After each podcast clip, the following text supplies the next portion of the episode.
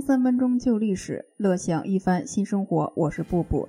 周亚夫啊，是西汉开国大将周勃的儿子。本来这个周亚夫呢是有个哥哥的，作为次子，他没有权利去继承他父亲的事业。可是呢，周亚夫的哥哥犯了事儿，被削了爵位，所以周亚夫他就可以继承他父亲周勃的爵位了。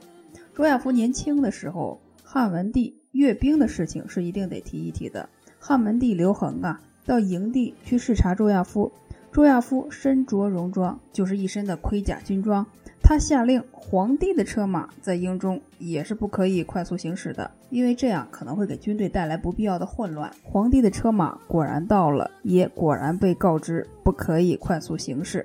汉文帝觉得这个将军治军有方，纪律严明，于是汉文帝刘恒死的时候就告诉儿子刘启说：“军国大事啊，有困难找亚夫。”汉景帝刘启在位的时候啊，发生过一件大事，就是七国之乱。七国之乱时期呢，刘启的弟弟刘武，就是刘启的一奶同胞，他在战争期间呢，迎战主力，形势特别紧迫。这时候周亚夫还是按兵不动，不去救援。当然，周亚夫是想一举拿下叛军，所以在等候最佳时机。他是等呀，等到了最佳时机，判断在三个月内就被迅速的平息了。可是呢，周亚夫却和玉帝梁王刘启结下了仇怨。七国之乱之后呢，周亚夫不仅还担当着他这个太尉的职位，而且又被任命了丞相，可谓是文武兼职。可是呢，有一件事情没有处理好，那就是刘启想废掉他的大儿子刘荣的时候，周亚夫和主流的意见不一致，他一生气就告病回家去了。汉景帝要废掉刘荣，当然是已经想好了要把刘彻作为新的太子嘛。汉景帝能考虑这个事情，也是身体一日不如一日。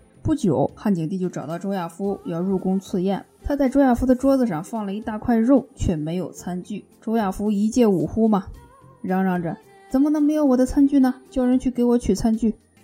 刘启就把脸一沉，说：“给你肉，你还不满足吗？”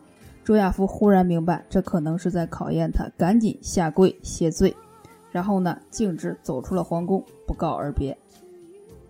刘启啊，这样做是想告诉刘彻和满朝文武，这样气势汹汹的人，怎么可以很好的去辅佐下一任少年君主呢？后来呀，就有一条罪名也挺可笑的。周亚夫的儿子呢，在要给父亲准备后事的时候，多买了一些盔甲，大概是五百套，但是呢，逾制了。他超过了应有的规格，被抓进监狱之后问罪。周亚夫拒绝回答，他生生的把自己给饿死了。汉文帝欣赏他的时候啊，有天时，有人和，以及汉文帝他宽厚的性格。景帝刘启使用他，却防备他，最后找到个理由整治他，这也有当时特殊的境遇了，或者互相之间都有不得已吗？